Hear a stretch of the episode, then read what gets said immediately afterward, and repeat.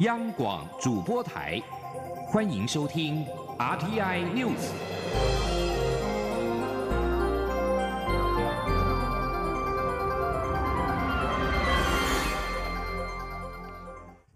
各位好，我是李自立，欢迎收听这一节央广主播台提供给您的 RTI News。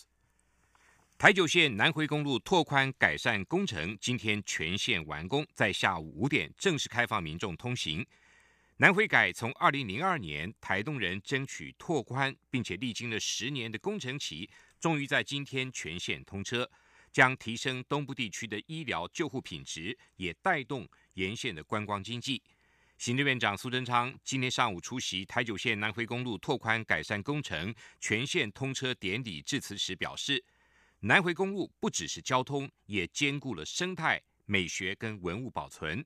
他特别表扬工程人员跟规划设计公司，让大家能有一条更舒服、安全、方便回家的路。记者郑林的报道。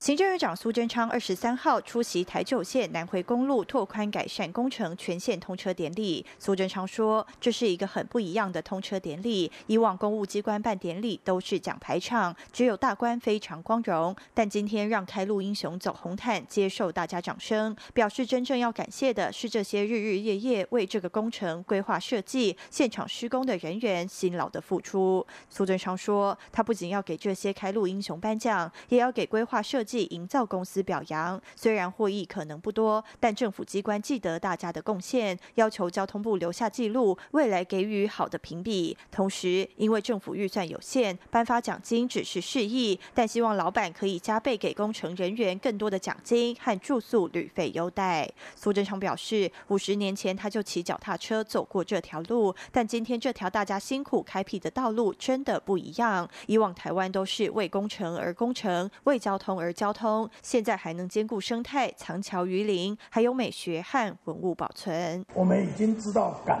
恩，向天地感恩，向施工的人感恩，向用路支持的人感恩。所以我觉得，台湾如果大家都能够这样，我团结合作，战胜困难，天地给我们无限宽广，交通。彼此都可以携手合作，所以台中可以跟屏东通，南部可以跟北部通，西部可以跟东部通。苏贞昌说：“他不是来跟大家抢光荣，而是沾大家的光荣。要感谢的太多，只能用这些言语和影片，向全国为国家努力的人表示最高敬意。”央广记者郑玲采访报道。经济部今天公布十一月的工业生产指数为一百一十四点二四，年增率为百分之二点一五，占比最大的制造业年增百分之二点二九，双双终止了连续两个月的衰退。经济部分析，制造业第四季有望维持正成长，代表国内生产态势已经渐入佳境，成长的态势可望延续到明年。记者谢佳欣的报道。十一月工业生产指数一百一十四点二四，年增率百分之二点一五，而占比最大的制造业，受惠于五 G、AI、高效运算等新兴应用需求，带动机体电路生产，还有笔电、伺服器、网通业回流，以及行动装置镜头、其他光学元件需求强劲，推升电脑电子及光学制品业生产，让整体制造业年增百分之二点二九，和工业生产指数双双终止连续两。个月衰退，经济部指出，新兴应用加速扩展，台商回流脚步持续，都将推升国内资讯电子供应链生产动能。尤其电脑电子及光学制品业，自去年十月起年增率维持双位数成长至今，在基期拉高下，今年十一月的增幅仍有接近三成，表现是相当亮丽，后市也依旧可期。经济部统计处副处长王淑娟说：“不过从这个态势来研判的话，维持两位数的正成长应该是机会蛮大的。”船产方面，经济部分析，虽然受美中贸易战冲击，船产需求持续降温，但明年因基期拉低，表现应会比今年好，年增率有机会翻红。经济部表示，预期第四季制造业仍可维持第三季以来的正成长态势，与经济成长率走势相呼应。可说，国内生产态势已渐入佳境，且可望延续到明年。但因上半年表现较差，注定今年全年会负成长，预估衰退幅度达到百分之零点一到百分之零点四。中央广播电台记者谢嘉欣采访报道。经济部长沈荣金今天举行年终媒体参叙，沈荣金当场接出了明年的四大施政重点，包括三个转型跟促进投资和消费。在能源转型方面，要维持稳定供电，持续的推动绿能建设，减少空污排放。他也强调会继续秉持照顾民生、稳定物价的原则，来确保电价的稳定。而且电价公式设有调幅机制，每一次的调整不超过百分之三。在促进投资跟消费部分，沈荣金表示，投资台湾三大方案的总投资金额已经达到八千三百九十二亿，明年落实约两千六百九十八亿。他指出，明年的投资主力将会是中小企业。沈荣金也表示，下个阶段的产业发展方向将会朝高阶制造、高科技研发、半导体先进制程跟绿能发展等四大中心迈进，期盼为台湾经济。再创二十年荣景。非洲猪瘟疫情在亚洲国家仍然严峻。台湾非洲猪瘟中央灾害应变中心今天举办了国内发生非洲猪瘟案例应用数位追踪的沙盘推演。未来台湾如果爆发非洲猪瘟的首例个案，全台猪只将会禁运禁宰至少七天。如果案例场再增加，禁运禁宰令还会再延长。记者陈林信宏的报道。中国大陆从去年八月通报非洲猪瘟感染首例后，目前亚洲已经有十一个国家发生非洲猪瘟疫情。台湾这块净土能否持续守住，各单位都严阵以待。台湾非洲猪瘟中央灾应变中心二十三号在指挥官、农委会主委陈吉仲的带领下，进行国内发生非洲猪瘟案例沙盘推演，共分成三个阶段。第一阶段是案例场周边三公里及三至五公里内养猪场名单掌握，启动 GPS 运猪车辆示警系统，并进行疫情追踪。以及设置拦查点和运猪车消毒检疫站。第二阶段则包括防疫物资准备以及安利场的猪只尸体处置等。演习过程也针对县市政府实施抽测，并直接由中央灾害应变中心下达指令。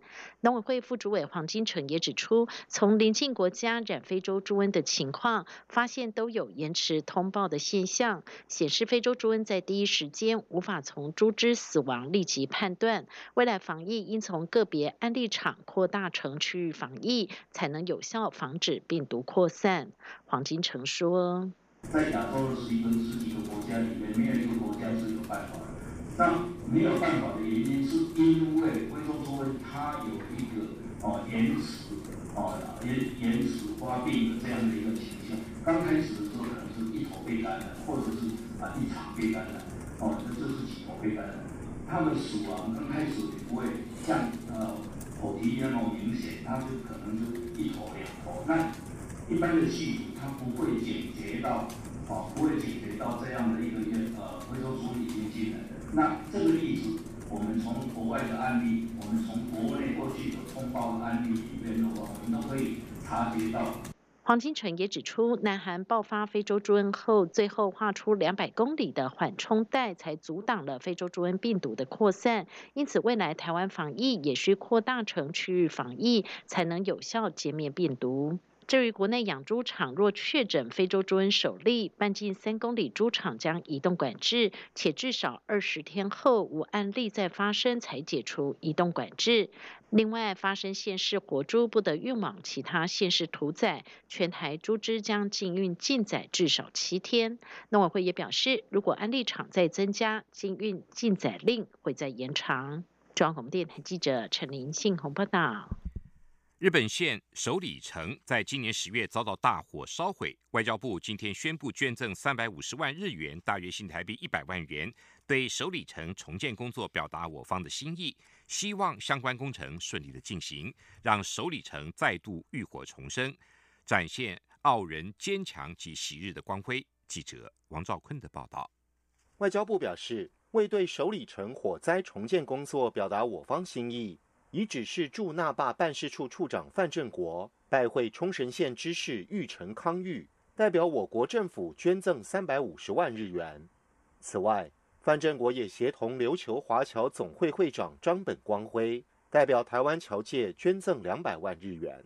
外交部指出，我国政府及侨界捐款共计五百五十万日元。希望对日本冲绳县政府略尽绵薄之意。外交部发言人欧江安说：“我方也衷心的期盼首里城的相关的修复的重建工作能够顺利的进行，也让首里城能够再度的浴火重生，早日恢复昔日的光辉。”首里城在十月底发生火灾，外交部当时对此不幸事件表达不舍与惋惜，并认为将近五百年历史的首里城。是台湾游客到冲绳旅游必去景点，也是台湾许多民众共同的美好回忆。中央广播电台记者王兆坤台北采访报道。被视为永远的小太阳的知名儿童文学作家林良，今天在家中安详辞世，享受九十六岁。林良的女儿国语日报主编林伟证实了这项讯息。笔名子敏的林良。一生都奉献给儿童文学，有“小太阳”、“林良爷爷”等昵称。在一九六零、七零年代，林良书写家庭日常，在台湾文坛实属罕见。其中，一九七二年出版的《小太阳》，至今超过半个世纪，依旧被视为经典。知名儿童作家林良的辞世，文化部长郑丽君闻讯表达不舍跟敬意，推崇他对台湾儿童文学的开创跟发展影响深远。是台湾文坛永远温暖的小太阳，将呈请总统褒扬。南韩总统文在寅今天在北京跟中国国家主席习近平会晤。文在寅表示，核子谈判停滞以及美国跟北韩最近的紧张关系升高，并不符合北韩的利益。美国推动北韩非核化跟建立永久和平的努力陷入停滞。北韩设定今年年底为最后期限，要求美国改变敌对政策。美国总统川普跟北韩领导人金正恩自二零一八年六月以来会晤过三次，但是在北韩要求国际先放宽制裁的前提下，双方的对话未出现实质的进展。文在寅这一次中国行将在成都跟日本首相安倍晋三和中国总理李克强举行三边会谈，安倍晋三也预计在今天会会晤习近平，然后前往成都参与会议。菲律宾卫生跟地方当局今天表示，至少有十一个人在饮用巨性含有高浓度甲醇的椰子酒后中毒死亡，超过三百人因此送医。受害者全部都参加了周末位于马尼拉东南方黎萨镇所举行的聚会。他们在饮用当地人称为蓝班诺的椰子酒后抱怨胃痛。位于马尼拉的菲律宾总医院发言人及医生。罗莎里欧告诉发新社，有九名受害者状况危急。罗莎里欧说，椰子酒发酵的副产品之一就是甲醇，甲醇会导致失明跟死亡。部分制造商保留甲醇，因为这意味更大的产量跟利润。警方则指称，共有三百名受害者送医，所有人都饮用了在该地区所购买的同种品牌的椰子酒。地方政府也立即禁止这种酒品的销售。这种酒品在耶诞廉价期间的需求量非常高。苏丹的检察总长二十二号表示，针对已经遭到罢黜的前总统巴希尔跟五十名前朝官员，自二零零三年以来在达富尔地区所犯的罪行，检方已经展开调查，他们将面临司法审判。巴希尔统治苏丹长达三十年，在民众群起抗议下，今年四月遭军方罢黜。目前他因为贪污罪坐牢。也涉及到其他罪嫌候审。这项调查行动是自巴希尔被罢黜以来的首次。巴希尔因为在达富尔血腥战争中所扮演的角色，目前遭海牙国际刑事法庭通缉。国际刑事法院二零零九年和二零一零年两度对他发出逮捕令，指控他在达富尔地区所犯下的战争罪、违反人道罪跟种族灭绝罪。根据联合国的资料。达富尔战争造成大约三十万人丧生，两百五十万人流离失所。达富尔地区在二零零三年爆发冲突，少数族裔反抗军拿起武器对抗阿拉伯人居多的巴希尔政府，他们指控政府将达富尔地区边缘化。以上是中央广播电台台湾之音。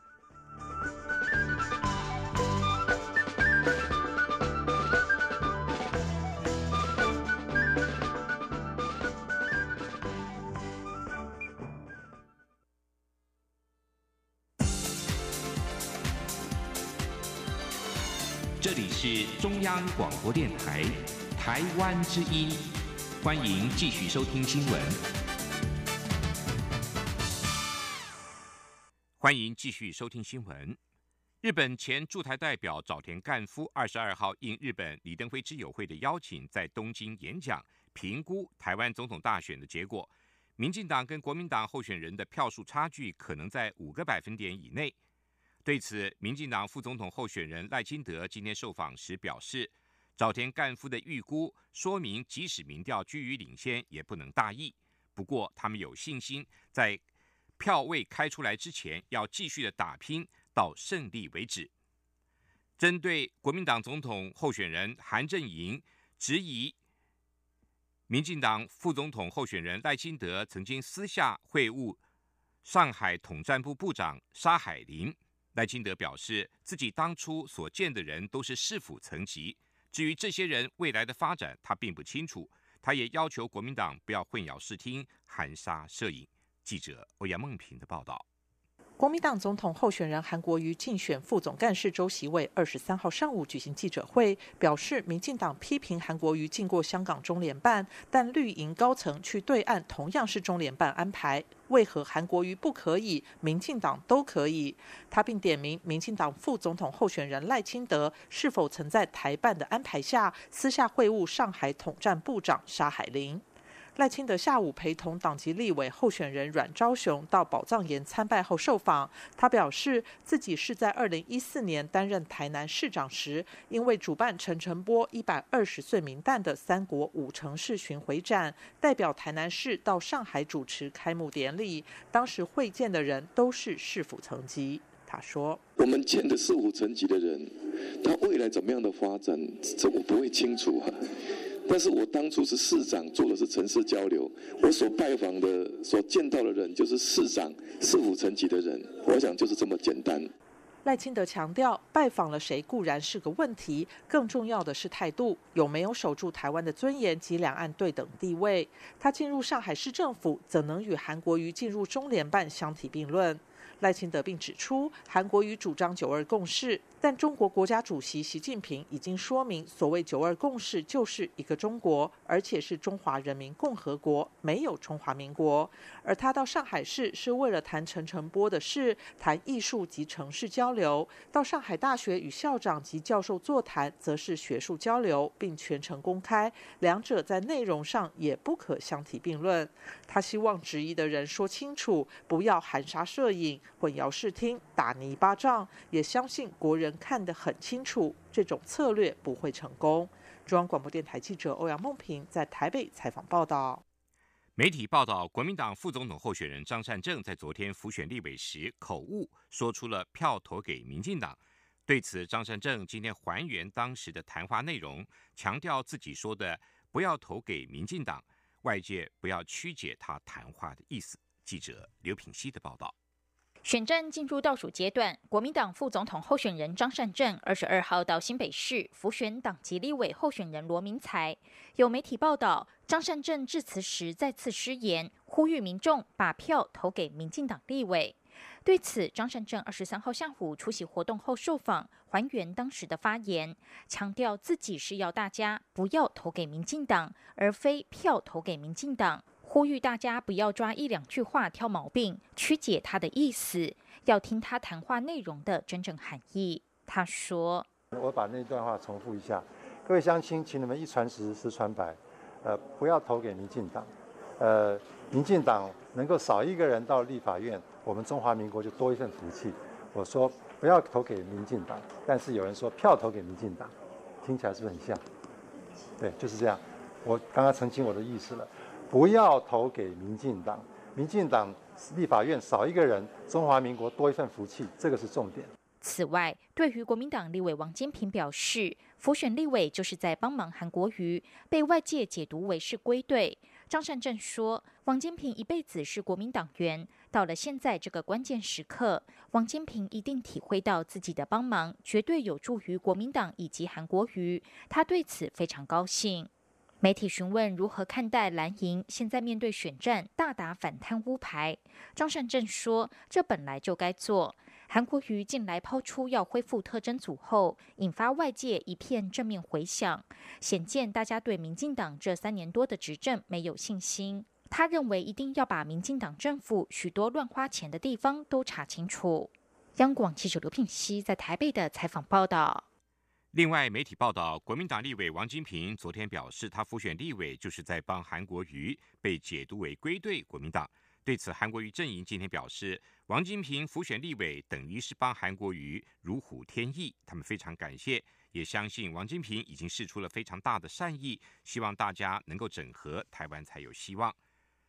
针对反渗透法草案，亲民党总统候选人宋楚瑜今天表示，中国大陆台商是同胞，不是敌人，不要给他们戴红帽子，希望政府能够悬崖勒马，不要暴冲，应该有所警惕，知所节制。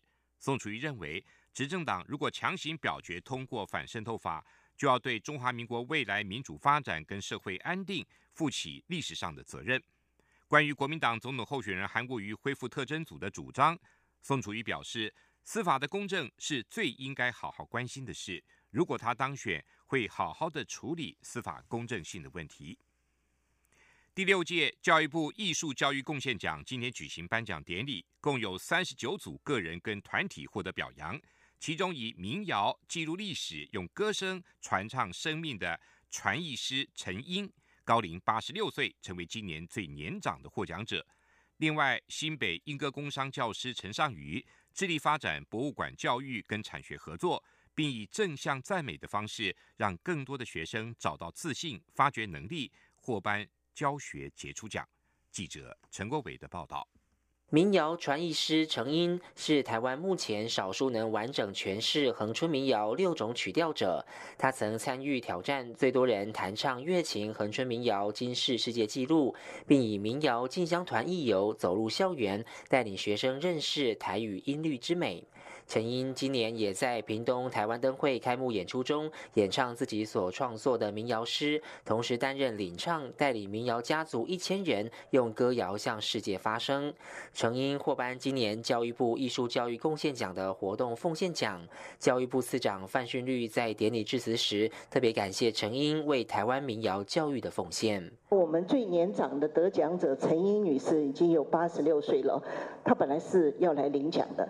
但听说他前一两天动了一个手术，所以他自己没有办法到场哦。但是我们要用最大的掌声感谢他，用民谣串起恒春的故事。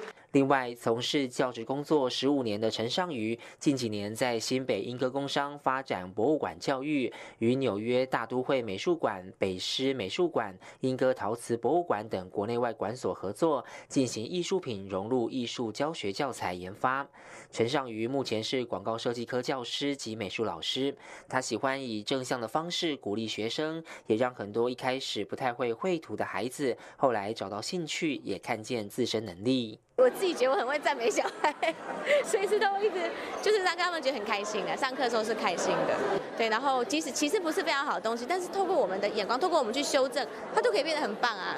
就即使它东东西是做普通而已，慢慢慢修都会变得很棒。教育部艺术教育贡献奖分为绩优团体、绩优学校、教学杰出等五大奖项。今年共表扬十二人以及二十七个团体。其中，曾任台湾艺术大学校长及历史博物馆馆长的黄光南，与中华民国儿童美术教育学会荣誉理事长吴龙荣双双获得终身成就奖。中央广播电台记者陈国伟台北采访报道。继续为您报道今天的前进新南向。前进新南向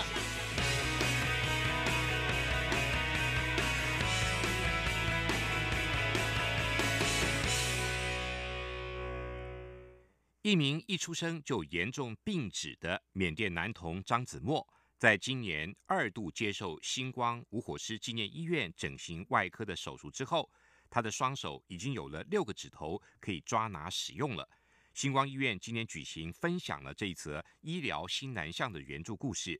星光医院表示，他们透过国际医疗协助方式，将患者带来台湾治疗，不仅改善了患者的生活，也让缅甸能够了解台湾的医疗实力。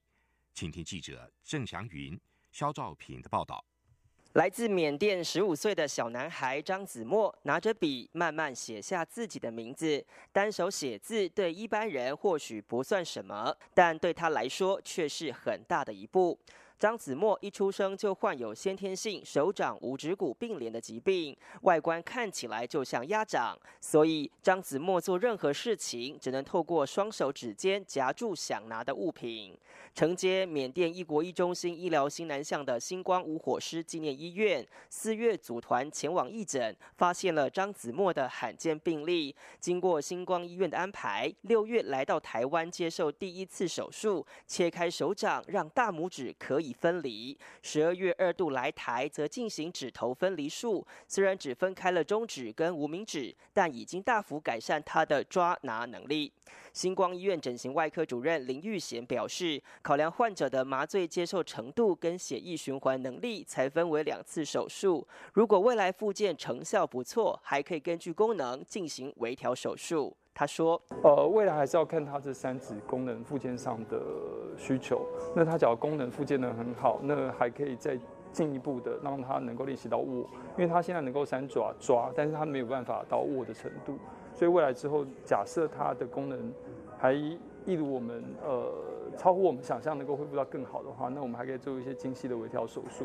星光医院行政副院长洪子仁表示，星光医院加入医疗新南向后，台湾在新南向已经是七国七中心。希望透过张子墨的故事，进一步让缅甸甚至东南亚民众了解台湾的医疗实力。他说：“呃，事实上，我们透过缅甸他的这个医卫计划，需要帮助的人到台湾来，我们提供他帮助。